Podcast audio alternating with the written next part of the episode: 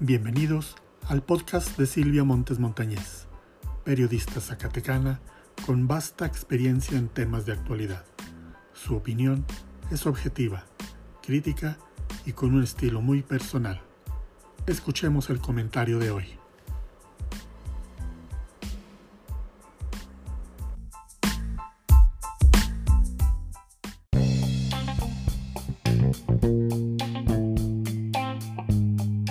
Al amparo del discurso que estableció el rechazo absoluto al pasado reciente, comienzan a cobrar notoriedad mujeres y hombres incapaces de reivindicar la política como forma de resolver controversias y otros que actúan con prepotencia, arrogancia y soberbia.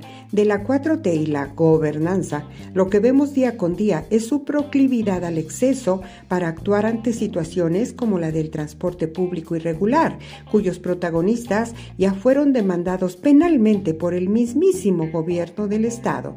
Agresividad y no amor, como tanto se cantó literalmente, es lo que prevalece, encarnado en gente que al arribar a un puesto actúa con torpeza absoluta para hacer sentir su poder, como ocurre con Elisa Ramos Carrillo, directora general del sistema DIF. Surgen con figuras como la de esta mujer los señalamientos primero de asombro y luego de inconformidad al observar las arbitrariedades con que no solo a los trabajadores del sistema DIF por acoso laboral, sino a los propios zacatecanos que acuden a la institución.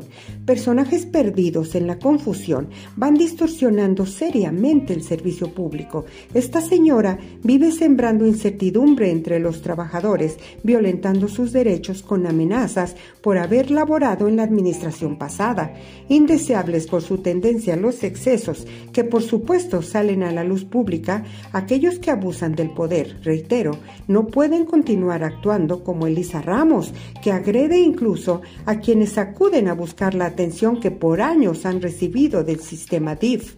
El estilo de la gobernanza, merced al comportamiento de esta mujer, que como dije ayer es uno de muchos ejemplos, se está distinguiendo por la discriminación y las decisiones cerradas en temas sumamente sensibles.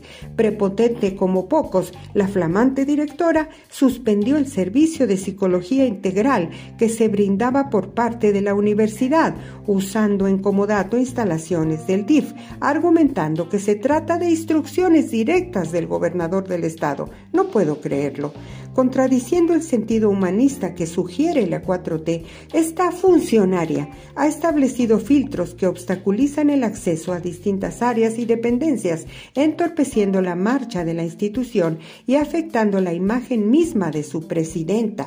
Y consumando este tema específico, ha dicho sin el menor recato que la señora Sara Hernández, de quien guardo la mejor impresión, tiene un cargo sencillamente honorífico y por lo tanto no posee peso alguno en la toma de decisiones que solo le corresponden a ella.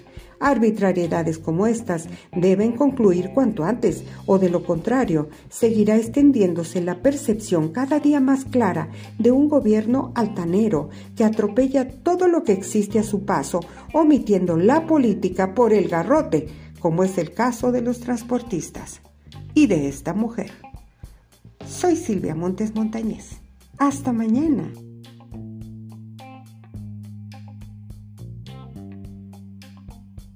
Música